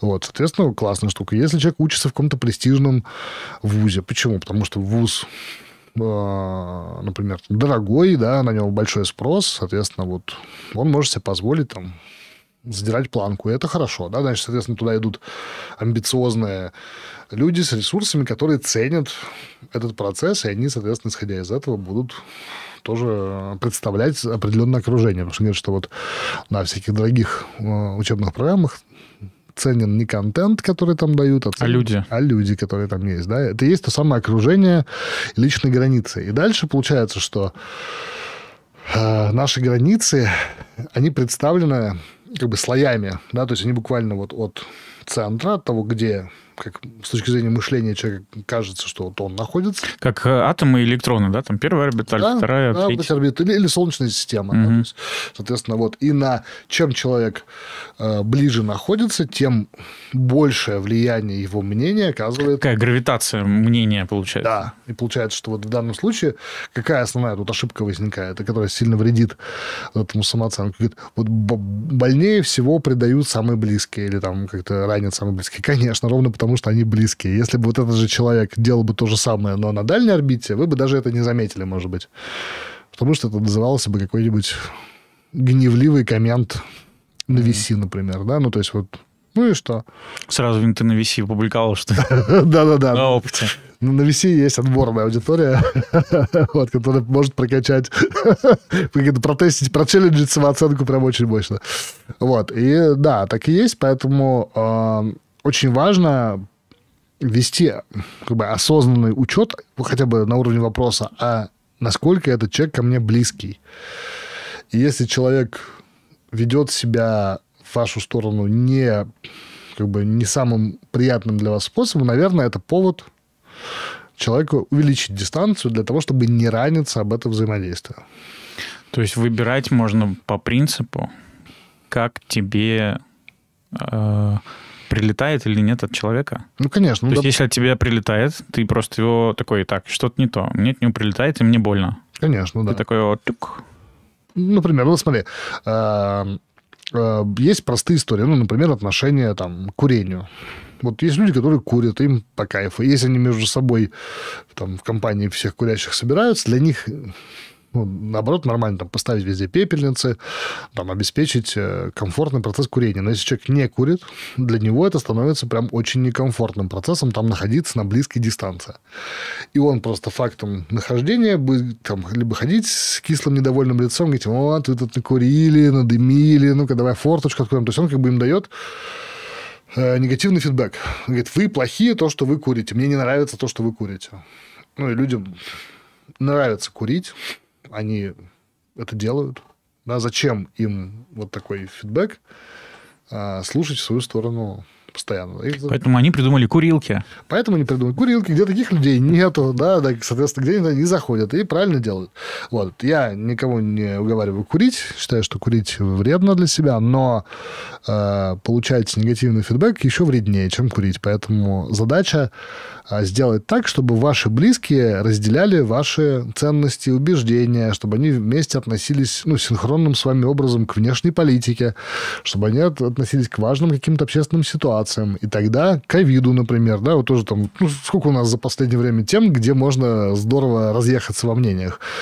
Холивары просто уже да. внутри семьи проходят. И это, это нормально. Ну, то есть, типа, как мы вот не посмотрим на любую ситуацию, мнения делятся прям, ну, понятный, понятным образом. И все, задача... Ты не сможешь переубедить другого человека. но задача окружить себя своими единомышленниками и пребывать ну, в комфорте по поводу своей позиции. И если твое близкое окружение имеет такую же, ну, все отлично, вы друг другу подходите, вы друг друга одобряете за эту позицию, какой бы она ни была, и вам окей.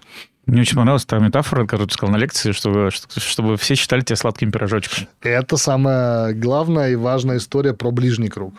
Да, то есть, потому что э, у нас, к сожалению, в нашей культуре как бы кажется, что принято, что желая блага, можно критиковать.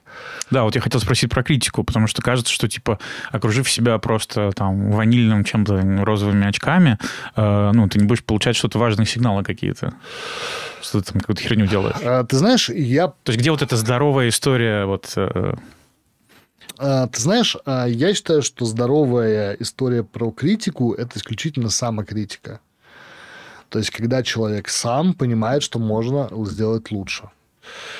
На самом деле я не разделяю подход, что есть конструктивная критика внешняя. То есть, да, э, вот принцип есть красные ручки, есть принцип зеленой ручки. Расскажи, пожалуйста. Да, ну вот, соответственно, опять же, там, все мы из школы помним, что как учитель делает, он... Да, красной ручкой там э... два рисует. Вот да. ошибки все. Да, и пока подчеркивает, показывает, где те места, где, ошиб... где мы ошиблись. А есть принцип зеленый. И, и комменты еще иногда оставлял. Ну, ну, это первые такие. Да-да-да. В дневнике или там в тетрадке там типа вертелся на уроке. Mm-hmm. Конечно, он ребенок. Ребенок, да. Ему положено это. Был ребенком, да. Вот. И есть принцип зеленой ручки, который вот сейчас, к счастью, набирает оборот, где, наоборот, учитель обводит места, где ребенок сделал хорошо и правильно. То есть, где вот он там правильно написал, правильно решил. Похвала вместо, да, Да, то есть критики. вопрос фокусировки. Да, и тогда, если человек ну, как бы фокусируется на э, ну, желаемом состоянии, его психика фокусируется, он получает положительное подкрепление, положительную обратную связь, ему легче буквально выделить психике энергии на то, чтобы сделать это снова, еще одну попытку и снова. То есть он сделал хорошо, можно еще лучше, можно еще лучше, можно еще лучше. И вот э, это не критика, это способ улучшения без критики. Да, и э, поэтому ну, подумай, типа, а как еще можно лучше сделать? Вот, то есть мое, мое ощущение, что хороший преподаватель, наставник, он может такой, ну, вот, бросать спортивный вызов. А можешь лучше сделать? А можешь сам себя превзойти? А можешь улучшить свои показатели в том, что ты делаешь? И чтобы человек тогда, э, понимая, что он уже молодец, а может еще лучше, вот об, об это, и у него шло подкреп... положительное подкрепление и вдохновение да, и вот, вот это вместо критики, мне кажется, гораздо лучше. И э, человек тогда, соответственно, вдохновляется, у него есть силы пробовать э, получать новый опыт. Вот, поэтому я не сторонник критики, я считаю, что это ущербная позиция в любом случае, да, э, она, к сожалению, опять же, распространенная, типа считается, что это хороший способ обучения, но если внимательно подумать, то ничего хорошего в нем нету. Да, то есть... Звучит просто волшебно. Я, знаешь, даже помню у себя, вот я раньше где-то что-то делал какие-то продукты, вот, например, заставку, и я раньше ее скидывал там, друзьям кому-то. Ну, как вам? Ну, какой-то я ожидал э, вот что-то услышать. И часто там было, ну, что за фигня? Я такой, а, действительно, какая-то фигня, что-то я показываю. Начинал что-то переделывать и тратил на это миллионы энергии. иногда я просто забивал уже, ничего не доделывал. В тот момент, когда я сам стал такой... Вот мне хотелось писать, я такой, нет, стоп, мне нравится, мне нравится. Вот на черном фоне такие буковки. Все. Я иду дальше, не тратя вот это вот. То есть, действительно, я столкнулся с тем, что критика часто она останавливала просто, энергию забирала. И не, она не улучшала. да, то есть получается, что что такое улучшение? Вот мы сейчас в продуктовом подходе все это понимаем, что улучшение – это серия гипотез, проверки гипотез постоянно. То есть получается, что если человек имеет энергию и понимает, что задача пробовать, он попробует много-много раз и в итоге сделает хорошо – основная проблема, если у него кончатся силы и мотивация на пробовать. Вот это худшее, что может случиться.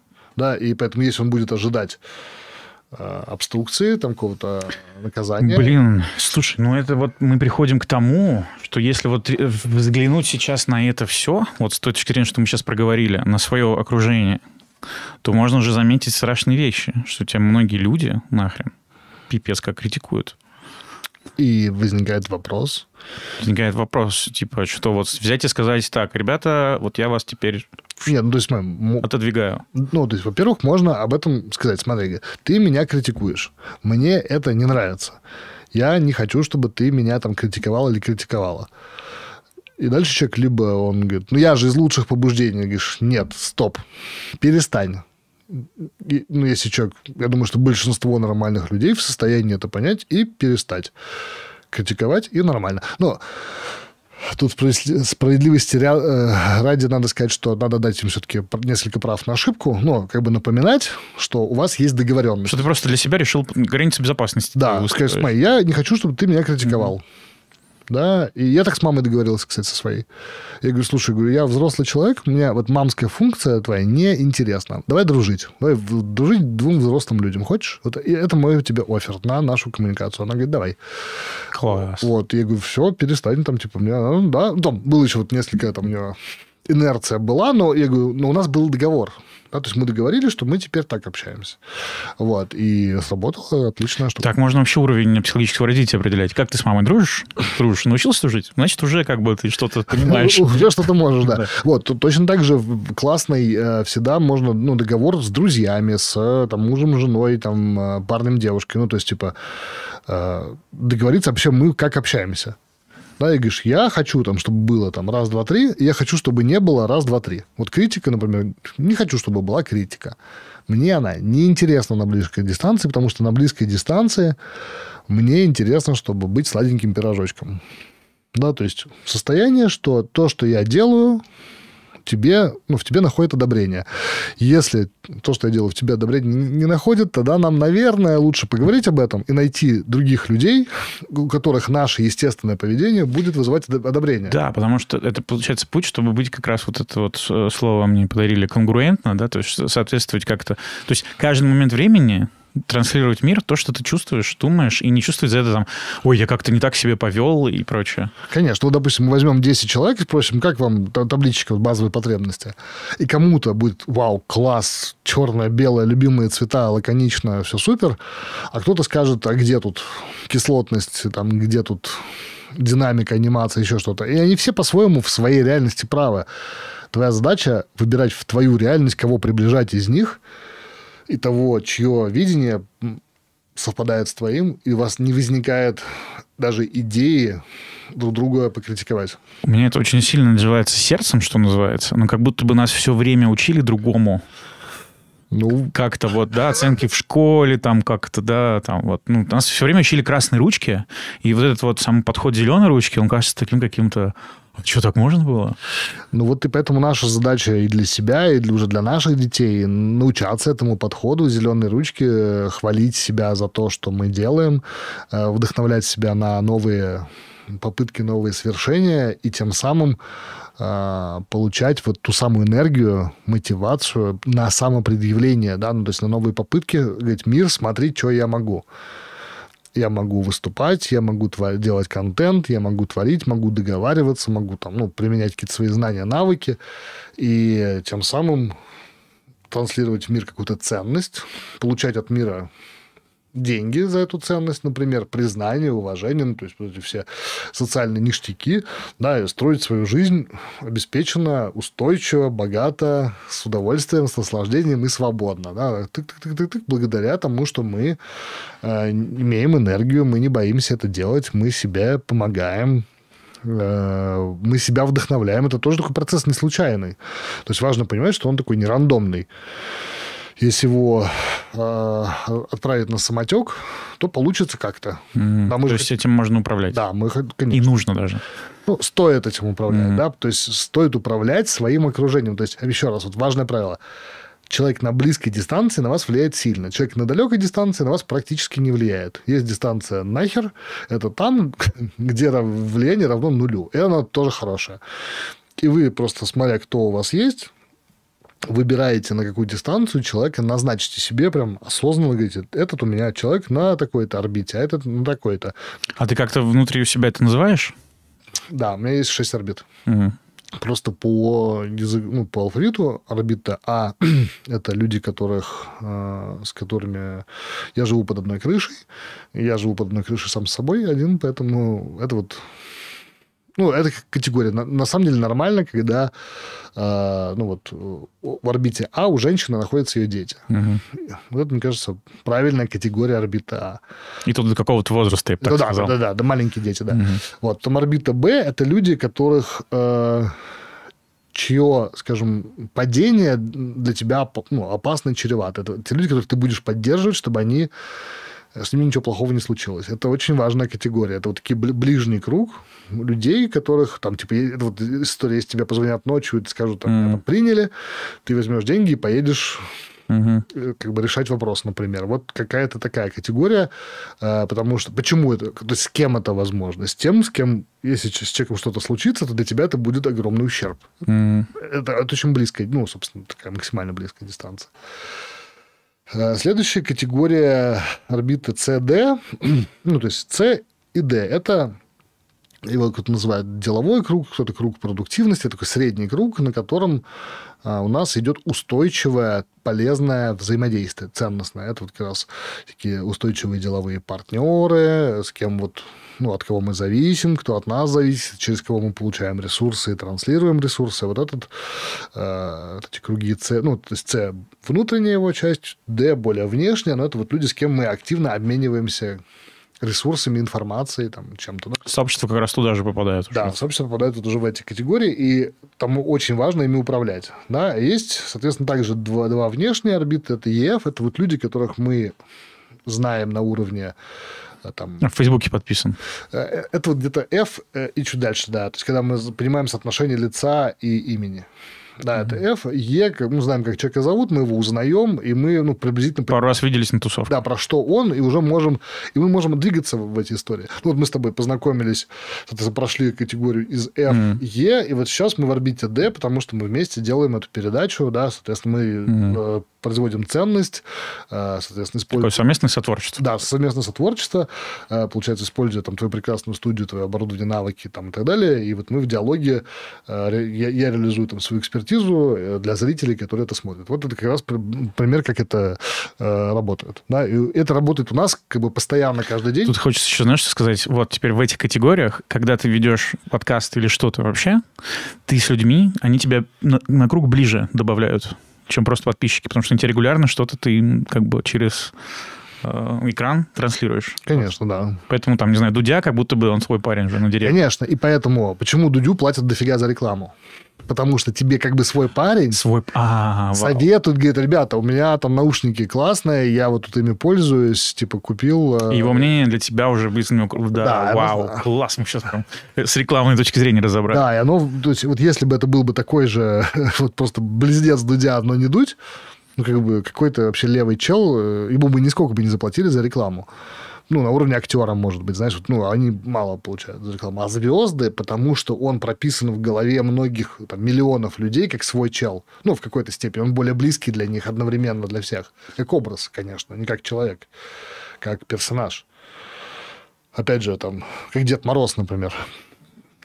Сколько времени дети там, ну, общаются с образом Деда Мороза. И потом, соответственно, этот образ... Да, и вот это развенчание мифа болезненная. Болезненная штука, да. Но, тем не менее, опять же, под Новый год куча идет эксплуатации образа Деда Мороза, потому что у всех он есть. Для всех это знакомый Дедушка Мороз. Да, поэтому он тоже как бы пример вот этого близкого окружения. То есть да, сначала его лидеришь в детстве, а потом отдаляешь, но все равно как бы... Все равно он там есть, да. да и получается, если Дед Мороз тебе рекламирует там какую-то штуку, то ты, соответственно, с большей, mm-hmm. с, с большим э, вероятностью откликнешься на call to action от Деда Мороза, чем просто от mm. некого чувака. Прикольно. А, есть вопросы для зала.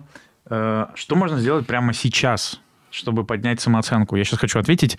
Во-первых, перестать ее поднимать, а стабилизировать. Это я уже научился. А, и второе, как найти ментора.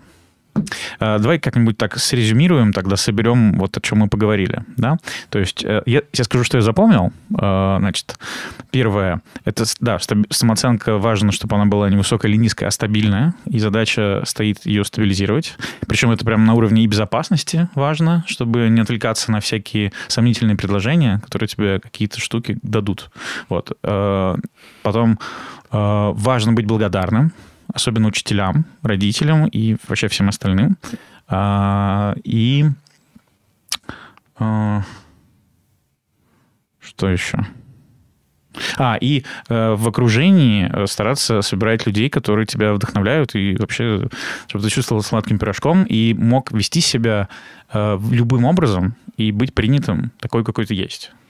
Да, и тогда вот э, получая вот эти, этот опыт, э, качество социального взаимодействия выходит просто на совершенно другой уровень. Да? И, соответственно, вопрос, как переходить к вопросам, как стабилизировать самооценку именно, а, а не поднять, да, то есть это история проводить аудит своей ценности через назначение этой ценности тем, откуда вы ее взяли. Как Мудрёно сказал, короче, благодарить учителей за то, что они в вас вложили. Вот я это делаю со своей группы каждый день по будням. Мне это вот происходит с сентября в не, таком непрерывном режиме и ну, с спринтами по три недели в месяц. А ты как-то берешь новых людей в группы или что-то? Да, конечно. Это момент открытый, но это через собеседование, конечно, происходит. Важно, чтобы был матч. Но Просто целом... если кто-то сейчас откликнется и захочет прокачать, э, куда им идти? А, самое лучшее всего это мне написать, э, там, где у нас ссылка есть на... Там я твой ютубчик дал, там есть ссылка или еще отдельно указать какой-нибудь? Ты мне тогда скажи. А, ну, Телеграм, наверное, да, okay. мы, наверное, к, к видео положим. Вот, то есть, э, а ну, и самое главное вот эта история, чтобы это было частью практики. То есть нельзя один раз поблагодарить учителей, э, и все, и забить на это. Да? Это как с чисткой зубов. Оно не поможет, если чистить их там раз в месяц. Вот, то есть здесь важно, чтобы это было состояние ощущения своей ценности. Мы ощущаем себя ценными тогда, когда мы эту ценность видим в тех, откуда мы ее взяли. И вот тогда вопрос, э, как найти ментора, да, он как будто бы... А, ты достань водички? Я хочешь налью? А, как найти ментора, да, чтобы вот еще попитаться? И нужно ли его искать, или можно уже брать еще из прошлого опыт, как бы, и вспоминать менторов, прокачивая то, что уже у тебя было? Я считаю, что однозначно стоит э, переоценивать и вспоминать менторов, которые уже были, потому что это ну, как бы глупо не использовать ценный багаж, который уже есть. А он, он есть, он бесплатный, он в наличии, там уже все есть. И вообще практика научиться, да, доставать э, да. хорошее, что ну, у тебя было? Если вот мы там говорим о людях там, приблизительно нашего возраста, там 30, там, 5, 6, 7 лет, э, то у нас уже много опыта и обучения за плечами. Даже у выпускника вуза там в 22 года уже достаточно здесь есть. Вот, и э, это обязательно, ну, то есть это важно использовать, что этот ресурс уже существует. Да, поэтому его э, прочувствовать, э, ну, очень, очень рекомендуется. Вот. А как найти ментора, это очень хороший э, вопрос, потому что... Смотри, Вопрос со звездочкой. Э, это я от себя сейчас. Как найти ментора, если у тебя низкая самооценка? То есть тебе нужен ментор, чтобы ее повысить, но это как с девушками подойти, да? То есть страшно. Ну, может быть. тут ты как раз и хорошо, наоборот, что типа ты говоришь, э, чувак, будь моим ментором, э, и это как бы признание, ну, заслуг. И... Комплимент, то есть спрос стать моим ментором, это как, да, комплимент? Да, однозначно, ну, то есть ты, ты же не скажешь, такое предложение человеку, которого ты не уважаешь.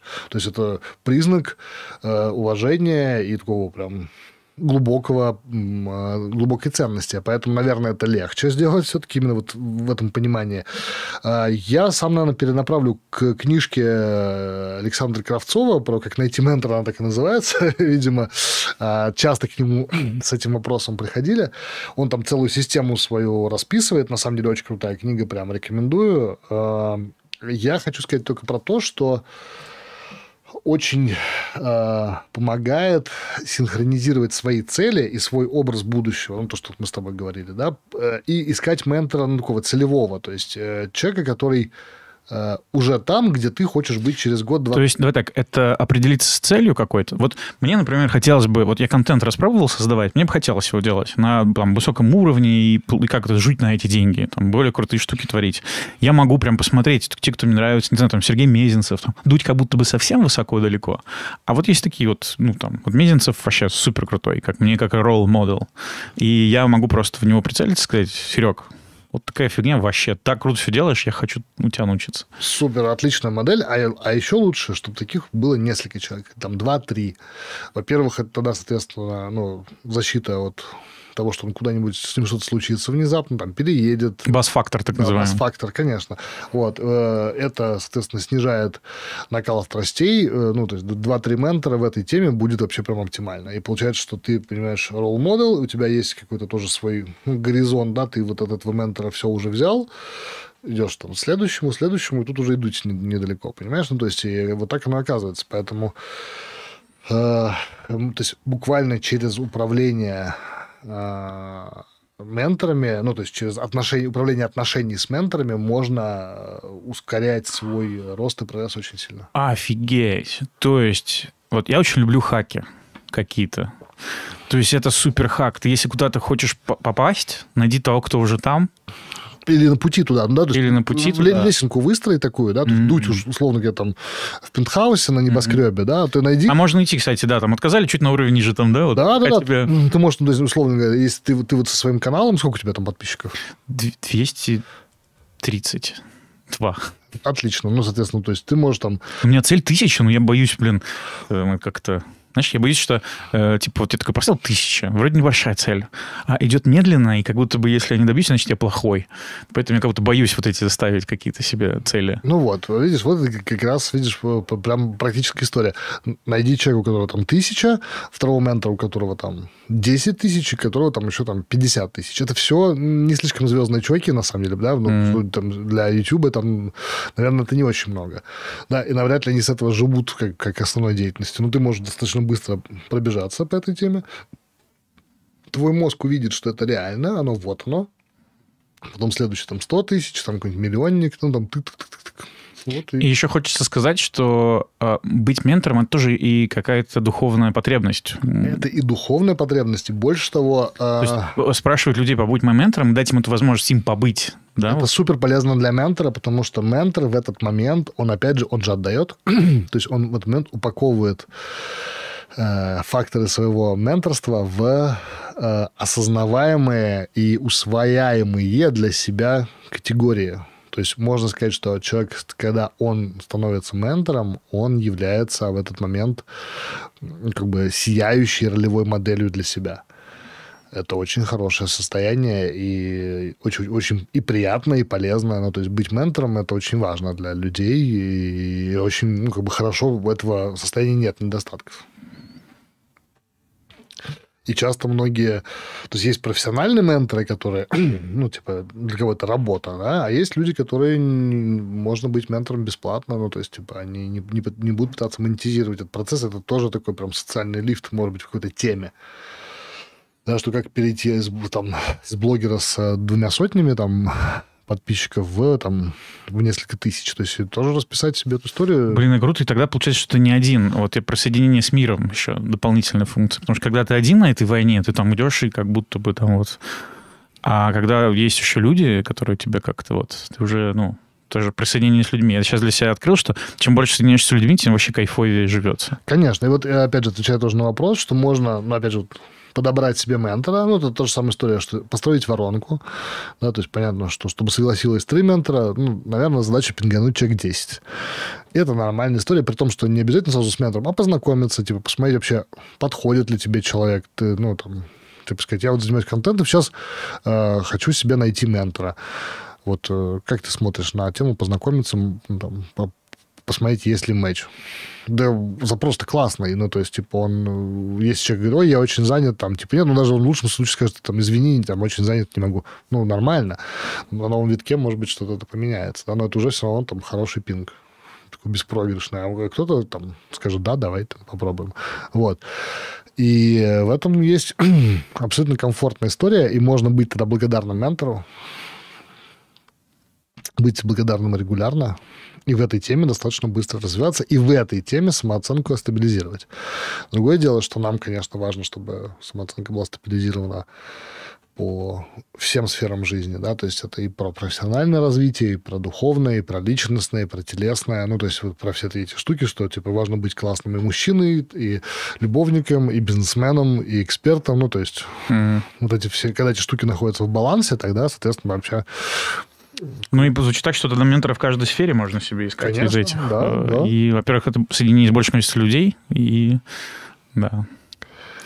Да, ну что, спасибо тебе большое. Э, я предлагаю э, вообще, ну, то есть мне очень все понравилось, и я рад, что мы пошли не по пути лекции, да, и вот того, что... У меня еще одна есть тема, я предлагаю нам с тобой поговорить, но в таком, знаешь, знаешь, каком формате сейчас.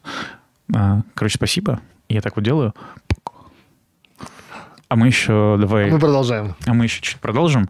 Просто у нас уже вот как ты сказал, да, время 9, и вот больше 90 минут занимаетесь как будто бы... Э, не кошерно. Не кошерно.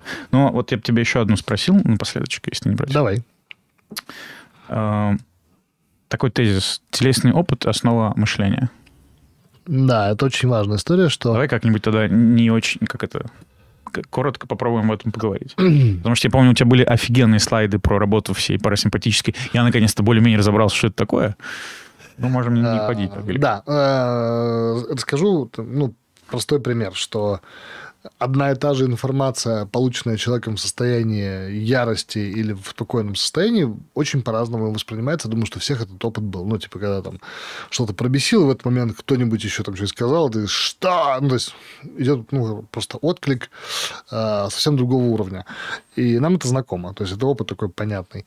Э, и получается, что вот то, в каком мы состоянии находимся, это и есть такой режим тела. То есть тело находится в определенном состоянии. И очень важно, что э, мы этот опыт, он образует наше телесное состояние, и из телесного состояния мы его тоже ну, как бы усваиваем. И невозможно достичь ну, чего-то, чего нет в телесном опыте. Да, поэтому вот, э, опять же, возвращаясь к теме, что почему важны так менторы, примеры успеха, почему люди любят вот эти все ролевые модели, сказки, фильмы, э, документальные фильмы про каких-то выдающихся людей, про путь героя, потому что это попытка вот этот опыт к себе получить.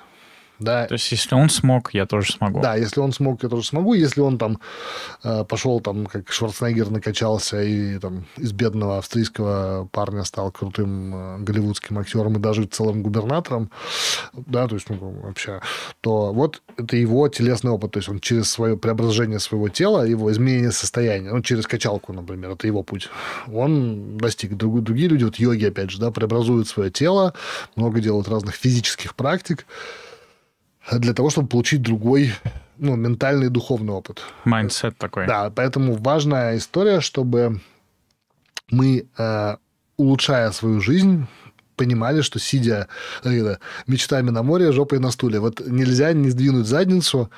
Э, в сторону моря хотя бы, да, лечь в сторону да, моря. Ну, да, то есть задача переместиться. Задача телу создать опыт движения к цели. То есть поэтому важно, чтобы вот э, как, как с болицами, да, ритуалы были телесным образом реализованы, чтобы мы э, телом делали что-то, ну, что поддерживает наше движение к цели. Поэтому вот в этом смысле, что э, не существует опыта вне телесного состояния. То есть... Да, это я как строчки с песни Smash Mouth. You never know if you don't go, you never shine if you don't glow. То есть, ну вот, поэтому... да ходи. У меня есть простое правило теперь. Я раньше, когда мой внутренний включался этот э, интроверт, и я, когда нужно было идти на какое-то мероприятие, я находил себе тысячу причин, почему не стоит сейчас туда идти. Вот. Но если я перебарывал это и шел, всегда было круто. Ни разу не было, что было плохо. Вот. И я, я уже вот сейчас заметил это и понял для себя миниманическое правило простое. Если где-то, где есть люди, и ты можешь что пойти, иди, несмотря ни на что. Просто не думай, иди, все, там точно будет хорошо. Ну вот, да, это отличный девиз да. сегодняшней передачи. Да, ну что, спасибо тебе большое. Спасибо тебе большое. Было очень кайфово. Спасибо вот. всем зрителям. Успехов вам в освоении стабильности в наше время.